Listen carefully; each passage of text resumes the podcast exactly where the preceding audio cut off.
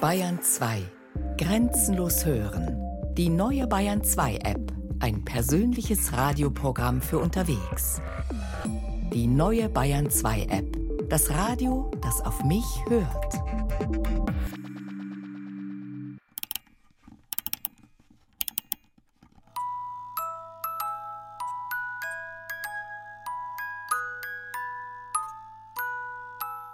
O Tannenbaum, o Tannenbaum, wie schön sind doch deine Äste geschmückt.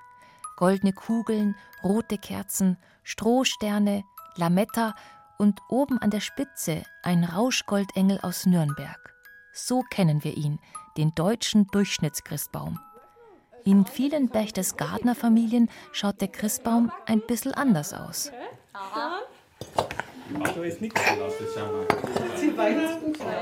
Zum Beispiel bei den Seibals. Die Familie führt in fünfter Generation ein Textilgeschäft in der Marktstraße. Zum Ratsch über ihre Weihnachten mit dem Berchtesgadener Christbaum haben sich in dem historischen Haus von Karl und Lisa Seibal neben Tochter Katrin und Enkelin Sophia auch zwei von Karls fünf Geschwistern, Annelie und Franziska, eingefunden. Also die war wirklich ab Mittag war die Tür zugesperrt und dann haben wir eben Rosenkranzbett, das ganze Haus sind wir gegangen, äh, neben das Haus gereichert und, und irgendwann hat uns Kleckerl geleitet und dann sind wir einer und dann ist die Tür offen gewesen und dann ist da, da ist der Christbaum dann gestanden. Wir haben halt bei uns auch einen ganz besonderen Christbaum gehabt und das ist ein drehender Christbaum gewesen. Also der Ständer eine Spieluhr drin gehabt. Und das war dann ganz was Besonderes. Das hat sich draht, also der Berchtesgadener Schmuck mit echten Kerzen natürlich und der Baum, der sich draht und dann Stille Nacht und Oder Fröhliche war auf der Spieluhr drauf. Also es war gigantisch. Und da sind wir dann davor gestanden und war eigentlich wirklich nur noch stark und andächtig. Der Baum, von dem Franziska schwärmt, ist ganz besonders geschmückt. An seinen Ästen hängen weder Kugel noch Lametta, sondern bunt bemaltes Miniaturspielzeug. Das gibt es so nur in Berchtesgaden, im südöstlichsten Winkel Bayerns. Der Brauch ist erst rund 100 Jahre alt, aber seine Geschichte hat Wurzeln, die weit zurückreichen.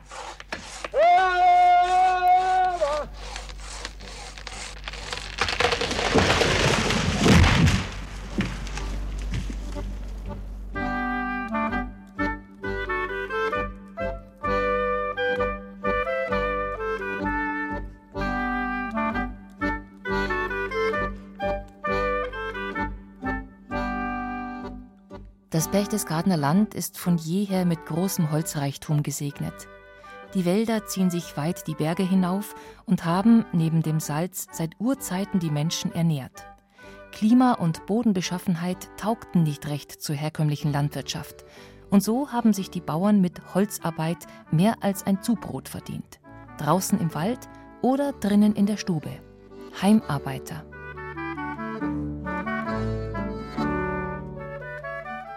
Schon 1535 hat der damalige Herrscher Berchtesgadens, Fürstprobst Wolfgang Lehnberger, die erste Handwerksordnung für die zahlreichen Hersteller von Holzlöffeln, Butterfässern, Teigtrögen oder Holzpantoffeln erlassen. 1805 sind in der Berchtesgadener Chronik 22 Pfeifenmacher, 285 Drechsler, 217 Schachtelmacher, 17 Schachtelmaler, 57 Schaffelmacher und 75 Schnitzer und Spielwarenmacher aufgeführt. Darunter die Spezialisten, die Trüchalrössel oder die Feinschnitzer, aus deren Hand die Krippenfiguren oder die beliebten Berchtesgadener Wetterhäuschen stammten. Ein besonderer Verkaufshit waren auch die hölzernen Schachteln, die der Leiter der Berchtesgadener Handwerkskunst, Dirk Fries, noch heute im schönen Laden am Schlossplatz verkauft. Die Berchtesgadener Ware, das sind die Produkte, die von alters her im Berchtesgaden hergestellt wurden, hauptsächlich Holzprodukte, weil hier das eben eine holzreiche Gegend war. Das Holz ist verwendet worden für Salzbergwerk, für die Sudpfannen und eben für diese Berchtesgadener Ware. Besonders bekannt und beliebt sind die Berchtesgadener Spanschachteln. Ich sage immer Mittelalter, das war das Verpackungsmaterial, das war die Tupperware des Mittelalters im Grunde genommen. Sie her, da haben wir jetzt eine Spanschachtel zum Beispiel. Das ist Fichtenholz als Span gemacht. Die sind schön zum Aufmachen. Da kann man alles Mögliche drin aufbewahren. Früher war es eben so im Mittelalter, da haben die Quacksalber ihre Salben, die Drogeristen ihre Pillen drin verschickt. Es war Gebrauchsgegenstand. Alles, was in der Welt verschickt wurde, im Grunde genommen oder aufbewahrt wurde, ist in Spanschachteln aus Berchtesgaden verschickt worden. Sogar der Weihrauchhändler im Oman hat seinen Weihrauch drin verpackt. Die früheren aus dem Mittelalter, aus dem 14., 15. Jahrhundert, waren hauptsächlich als roh zum Verpacken. Und da war es dann schon, dass man zur Taufe, zur Hochzeit, zu besonderen Anlässen, die schon angefangen hat zu verzieren. Heute ist es als Verpackungsmaterial nicht mehr so gefragt. Deswegen haben wir es nur noch bemalt, also nur als verziert, als Geschenke etc. Und was machen die Leute heute mit den Spanschachteln? Meistens zum Hinstellen. Es wird der Christbaumschmuck im Berchtesgaden drin aufbewahrt. Alles, was man so lieb hat. Es werden Trachtensachen drin aufbewahrt. Die Männer, die haben ihre Binteln von der, von der Tracht drin. Die Frauen haben ihre Schals etc. drin. Das ist jetzt eine große Spanschachtel mit der Stempelmalerei. Schaut's hier.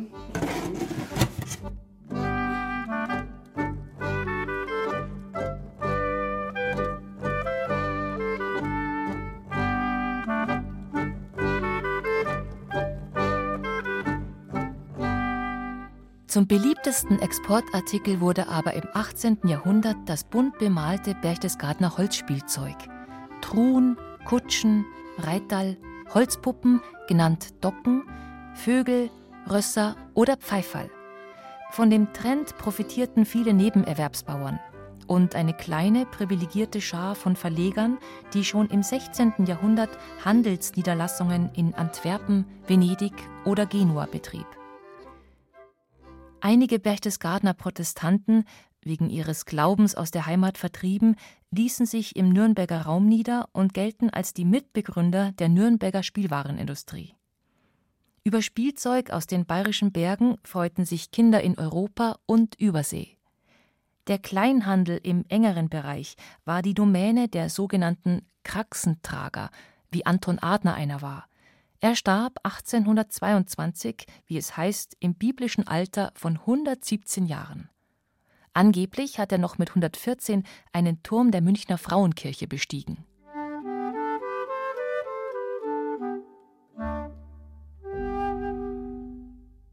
Am Nachmittag haben wir eben schlafen müssen, weil das Geschäft war ja bis Mittag auf. Und damit die Zeit haben, hat es geheißen, ja, wir dürfen auf die Nacht länger aufbleiben, jetzt müssen wir Nachmittag schlafen. Jetzt haben wir dann praktisch Mittag ins Bett müssen und irgendwann sind wir eben aufgeweckt worden, damit wir jetzt Rosenkranz betten. Also ich weiß eigentlich nur, dass ihn der ja. Opa alle geschmückt hat. War das Christkindl? er hat es alle geschafft, dass wir es wirklich nicht gemerkt haben, wann er es gemacht hat. Ja. Das war alle eine was in Nacht schlafen oder in der Früh, das war halt für uns das Christkindl. Und rundrum gleich schön, weil er sie ja Draht hat. Ja, hat ja rundrum gleich schön sein müssen. Wenn sich früher wie heute die Kinder am Heiligen Abend auf die Bescherung freuen, so haben sich doch ihre Wünsche im Lauf der Zeit deutlich geändert. Im 19. Jahrhundert waren nicht mehr die Holzpuppe oder das Holzschwert gefragt, sondern Porzellanpuppen und Dampfmaschinen aus Blech. Die Berchtesgadener war, wie das Sortiment der Holzhandwerker am Fuß von Watzmann und Hohem Göll genannt wurde, war nicht mehr gefragt. Die Folgen konnte der wachsende Tourismus ausgleichen. Wie aber sollte die Tradition, wenn schon nicht gerettet, so doch wenigstens bewahrt bleiben? Dieses Museum Schloss Adelsheim ist 400 Jahre alt und steht im direkten Bezug zur früheren Fürstpropstei, denn einer der Mönche hat sich hier zu seinen eigenen Lasten, so schrieb er, sich dieses Schlösschen als Altersruhesitz gebaut. Das waren die Augustiner Chorherren, die Adlige waren und auch ein bisschen Geld hatten. Es war kein Bettelorden. Die Besucher, die hierher kommen, sind sehr beeindruckt, weil wenn man zurückschaut, dann haben wir direkt den Watzmann vor der Nase. Das ist ein wunderschöner Blick. Man kann sich schon vorstellen, dass die Fürstprobste da sich sehr gerne aufgehalten haben. Übrigens ist der letzte Fürstprobst Schroff Offenberg hier verstorben. Wir haben hier auch sein Sterbezimmer.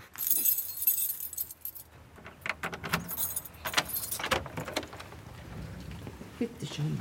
Dankeschön. Und was strahlt uns da entgegen? Ein Berchtesgadener Christbaum. Weichterner Baum, wie man bei uns sagt, mit Berchtesgadener Christbaumschmuck behängt. Oschpfeiferessel, Hähnerstein, Friederike Reinbold leitet das Volkskundliche Museum Schloss Adelsheim in Berchtesgaden. In dieser Funktion, aber auch ganz persönlich, kann sie von einer Erfindung erzählen, die vor gut 100 Jahren, 1911, eine Renaissance einleitete. Also mein Großvater, der Anton Reinbold, war ja vom Beruf Kunstmaler in Berchtesgaden. Er war im Künstlerbund, er hat auch im Glaspalast noch ausgestellt vom Ersten Weltkrieg. Woran ich mich erinnere bei meinem Großvater ist, dass er in seinem Atelier gestanden ist und gemalt hat. Das war meine Haupterinnerung. Also wenn wir ihn besucht haben, dann war er hinter seiner Staffelei gestanden und hat Berchtesgadener Motive gemalt. Er hat sehr viel die Berg gemalt, die Natur. Er hat hauptsächlich draußen gemalt. Er ist hinausgegangen mit dem Rucksack. Er hat eine spezielle Konstruktion gehabt, wo er die Staffelei, die zusammenklappte, mitgenommen hat. Und dann hat er sich Skizzen gemacht und auch schon wohl ein bisschen mit Öl gemalt. Aber wenn er heimgekommen ist, hat er das dann fein ausgearbeitet noch. Die Idee mit dem Christbaum hat insofern mit meinem Großvater zu tun, weil die ganze Berchtesgadener Hausindustrie, so kann man das als Überbegriff nennen, alles was die Berchtesgadener aus Holz gemacht haben, ist ziemlich brachgelegen. Und weil mein Großvater und seine Künstlerfreunde das sehr schade gefunden hätten, das wäre völlig zum Erliegen gekommen, hat er sich überlegt, dass die Handwerkskunst als Handwerkskunst, als eingetragener Betrieb auch Leute anstellen könnte. Und dann hat man sich überlegt, wie kann man diese Sachen auch in der ganzen Welt verkaufen, wie es ja früher auch passiert ist. Und dann hat er gesagt, na gut, das Spielzeug ist zwar nicht mehr für Kinder zum Spielen, aber das war doch schön als Christbaumschmuck. Christbaumschmuck ist hauptsächlich im Winter hergestellt worden. Im Sommer haben wir die Bauern auf dem Feld zum Arbeiten gehabt und im Stall oder auf der Alm. Und im Winter war Zeit. Und als die Bauernkunstgenossenschaft oder die Bauerngenossenschaft gegründet worden ist, hat man eben auch Leute wirklich eingestellt, die das dann hergestellt haben. Viele Leute glauben, das ist eine uralte Geschichte mit dem Christbaum. Die Bauern bei uns haben keinen Christbaum gehabt. Der Christbaum ist erst im späten 19. Jahrhundert aufgekommen und Anfang des 20. Jahrhunderts. Aber die Stadtleute haben einen Christbaum gehabt und denen wollte man diesen Christbaumschmuck verkaufen. Und nach dem Zweiten Weltkrieg war dann der Christbaumschmuck so modern, dass auch bis Amerika solche Christbaumschmuckschachteln, die waren feste Größen, ein kleiner, ein mittlerer, ein großer Christbaum, bis in den USA versandt worden sind. Der Kunstmaler Anton Reinbold kam also Anfang des 20. Jahrhunderts auf die charmante Idee, die bunt bemalten Holzerzeugnisse in Miniaturausgabe mit roten Fäden in eine Fichte zu hängen um damit die Tradition der Berchtesgadener Handwerkskunst weiterleben zu lassen.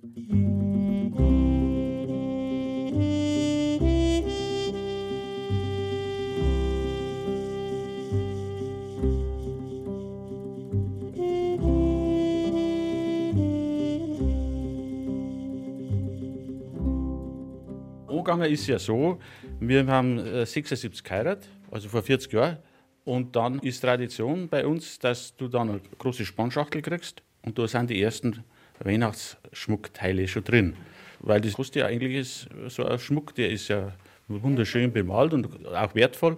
Und da haben wir dann da schon zusammen angefangen. Ja, wir haben es auch zur Hochzeit geschenkt gekriegt und haben uns dann auch, also nicht selbst bemalt, aber wir haben uns dann auch jedes Jahr wieder was selber dazu gekauft oder geschenkt gekriegt und ja, bis zum tollen Pfau denn natürlich, das ist eins von dem, was am meisten kostet und das hat man sich dann irgendwann einmal dann geleistet. Also, und man freut sich, man schaut dann rum und äh, bei uns ist es so, dass man wie so eine Überraschung, wer entdeckt, was ist heuer Neues dazugekommen. Also das ist schon auch ganz was Schönes. Äh, ich habe es jetzt nicht zur Hochzeit bekommen, ich habe dann das Glück gehabt, dass ich es vom Opa ganz viel gekriegt habe. Da habe ich einen Nürnberger Lebkuchen, so eine Blechdosenschachtel und da habe ich dann ja, 100 Teile, bestimmt. Also 100 Teile sicher. Auch die schönen gelben, ganz alten Kerzen heute. Ja, die sind toll. Also das habe ich als Erinnerung an meinen Opa gekriegt. Den Aufkranzen ist, also das vor allem mit ganz, ganz viel äh, liebevolle Erinnerung an Opa. Und meine. Was noch? Der Opa hat noch so Fulkeln auf da. So Fulkelsterndl. Die Sterndl von einer Fulkelmacherin mit so Goldspriesel. Das hat dann ausgeschaut wie ein Bethlehem. Holzspänen. Ja, das war auch noch ganz was Besonderes. Das war mit goldenen Ecken. Gell? Das war noch. Was in der Familie Seibal so herzlich geliebt wird, jedes einzelne Teil aus der Christbaumschmucksammlung, das schneidet und schnitzt der Spielzeugmacher Stefan Grassel in der Ramsau bei Berchtesgaden. Wer ihn in seiner Werkstatt besucht, bekommt, selbst bei nasskaltem Winterwetter, ein grandioses Panorama präsentiert. Was sind jetzt das für Berge da rundherum, wo es so kalt aber wird? Die Reiteralm, das ist ein ganz langer Gebirgszug. Dann kommen wir um zum Hochkalter, Blau-Eis, Schertenspitz, Steinberg und dann der Watzmann. Ja, oben geht der Wind, das sieht man, dass ein Schnee schön umeinander wird.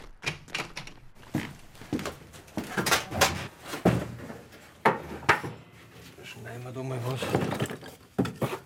Das werden jetzt so kleine Pfeifenrost sein. Die berühmten. Die berühmten Arschpfeifenrüssel.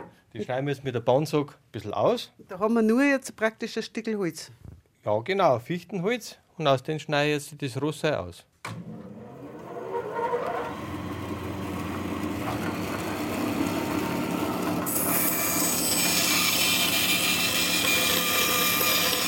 Also klein in Form geschnitten.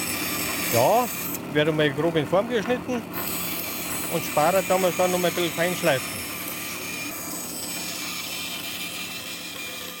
Während Stefan Grassel sorgfältig die Form eines Pferdes ausschneidet, dessen Schweif dann eine kleine Pfeife bildet, bemalt seine Frau Zenzi in der Küche die Reiter, die am Ende auf den Rösseln draufsitzen.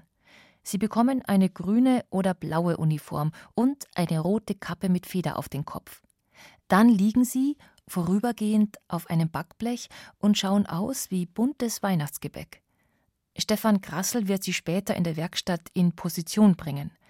Dann ist auch schon das kleine Pferd auf den kleinen Rollwagen montiert und kommt zusammen mit seinen Artgenossen in eine der vielen Schachteln und Schubladen im Lager, wie zum Beispiel auch die bunten Steckvögel und andere Kostbarkeiten. Da gibt es noch verschiedene Größen, die werden auf den Ost aufgesteckt. Sterne, Kometen. Kometen, rechts davon Sterne dann noch. Wir Ja. Sterne. Dann gibt es auch so kleine Trompeten, die kann man einblasen da. Geben wir Stimme. Genauso wie bei der Arschpfeifenrissel. Da ist auch hinten eine Pfeife drinnen. Oje. Das ist ein schönes Kinderspielzeug, ja. Ja, die armen Eltern. Ja. Und dann gibt es hier ganz viel Puppenmöbel. Wiege, Tische, Stühle, Betten, Schränke, darunter ein ganz ein netter Schrank, der ist sogar eingerichtet. Gell? Also ein Bauernschrank, wo man die Tieren aufmachen kann. Ja, und, Und da da sind bunte Stoffballen drinnen. Das ist- Aussteierschrank kann man sagen, wie es früher halt so üblich war. Das macht man so Kleinserien, dass man wieder ein Bullseye gelangt. Die Schepperdocken, also auch Kinderspielzeug. Wie kann man das übersetzen, die Schäferdocken? Ja, das ist halt eine Puppe, die äh, Schäbert. Krach macht. Ja, Krach macht. so Schäpperl direkt gibt es ja auch so Kinderschäpperl, gell? Kinderschäpperl. Dann gibt es auch noch so Ratschen. Vogelhäusl, Millikaner. Es ist alles vorhanden. Und wie lange machst du das jetzt noch? Solange du magst und kannst. Wahrscheinlich, ja, genau. Und wie ist mit dem Nachwuchs bestellt? Es kann sein, dass da nicht schlecht bestellt ist. Ja, der Bub hat jetzt Schreiner ausgelernt und teilweise möchte man halt auch bei uns dann helfen, ja. Über Nachwuchs bei den Spielzeugmachern freut sich in jedem Fall Dirk Fries, der Leiter der Berchtesgadener Handwerkskunst. Diese Institution ist aus der 1924 gegründeten Bauernkunstgenossenschaft hervorgegangen und untersteht, wie das Heimatmuseum Adelsheim, dem Landkreis Berchtesgadener Land. Ziel war und ist, das traditionelle Handwerk zu fördern und lebendig zu halten. Mit Erfolg, wie sich zeigt. Also wir haben Leute aus China, aus Japan, aus Indonesien, überall werden Leute im Grunde genommen den Berchtesgadener Christbaum um die Weihnachtszeit aufstellen.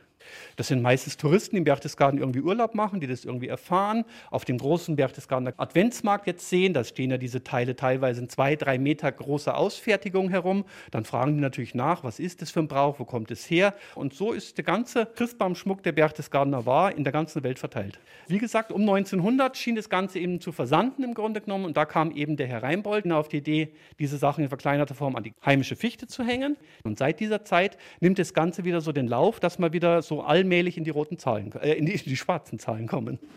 Also es ist so, dass viele Leute einfach diesen China-Schrott, ich sag's so, einfach nicht mehr wollen und dass sie wieder sich auf altbewährtes besinnen.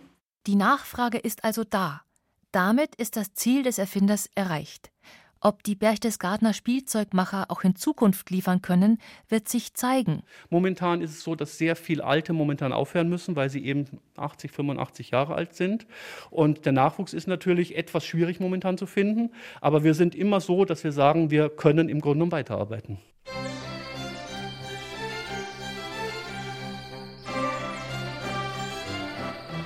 Das alte Handwerk ist also nicht vergessen und lebt auch noch musikalisch weiter in der sogenannten Kindersymphonie, im Originaltitel Berchtolds Gardner Musik genannt. Das Werk wird verschiedenen Komponisten zugeschrieben. Hartnäckig vor allem Leopold Mozart, dem Vater von Wolfgang Amadeus. Die Berchtesgadener Symphonie ist bekannt geworden, weil der Vater von Amadeus Mozart, dem haben diese Spielsachen sicher sehr gut gefallen. Er war ja im nahen Salzburg und hat eine Symphonie komponiert, in der die Berchtesgadener Spielsachen zum Einsatz kommen, nämlich immer, wenn das Orchester eine Pause hat oder dazwischen und hat dazu vorgesehen, dass Kinder mit den Kinderspielsachen die Einsätze spielen, also mit die Pfeiferl, mit die Arschpfeiferessel, mit die Rasseln, mit die Wasserpfeifen. Konkret kommen sieben typische Kinderinstrumente der Berchtesgadener Wahr zum Einsatz. Kuckuck, Wachtel, Trompete, Trommel, Ratsche, Wasserpfeife und Zimbelstern.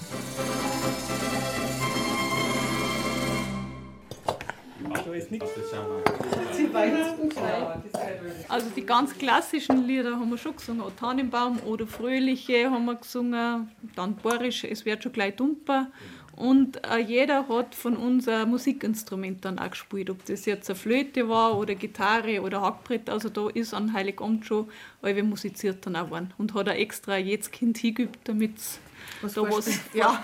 Ja.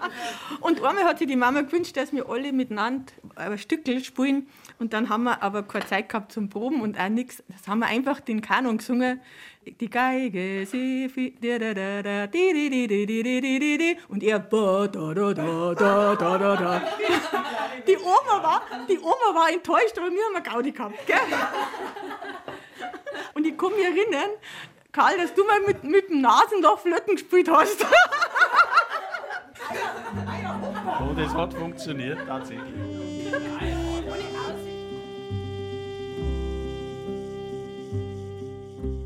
Bald werden sie wieder singen unterm Christbaum, die Seibals und alle anderen Berchtesgadener Familien, denen ihr ganz spezieller Christbaumschmuck ans Herz gewachsen und unverzichtbar geworden ist.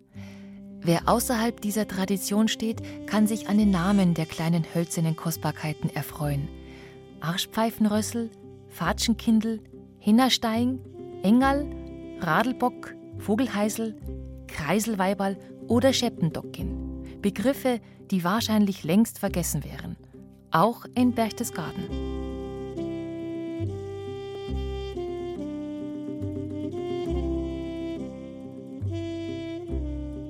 Das konnte man sich nicht vorstellen ohne den Baum. Also für mich war das äh, ja, kein Weihnachten. Die Soffel, die ich da sein kann, die hat abgewickelt am Tegernsee in Kreit. Einmal einen Berchtesgadener und einmal einen Kugelbaum. Und wir haben immer die Figuren, als ich noch kleiner war, ja, haben wir immer die Figuren aufs Bett aufgelegt, damit die auch schlafen. Dann haben die ja. immer geschlafen. Ursprünglich genau war es ja so, dass das Spielzeug für die Kinder gehängt worden ist. Und so ist jetzt das Ganze eben auch wie, man kann ein kleines Haus einrichten. Ja. Puppenküche. Puppenküche, genau. Nur das Problem ist natürlich das, die Sachen halten so gut. Ich habe zum Beispiel auch den alten Christbaumschmuck, der bestimmt jetzt seine 100 Jahre auf dem Buckel hat, noch bei mir am Baum und meine Schwester auch. Ich sage jetzt einmal ganz klar gesagt, Kugeln kann ja jeder machen, aber Berchtesgadener Baum da erinnern mit den ganzen schönen Sachen, das ist einfach was Schönes. Passt. Christbaum und Weihnachten ohne den Berchtesgadener Holzschmuck ist für mich kein Weihnachten.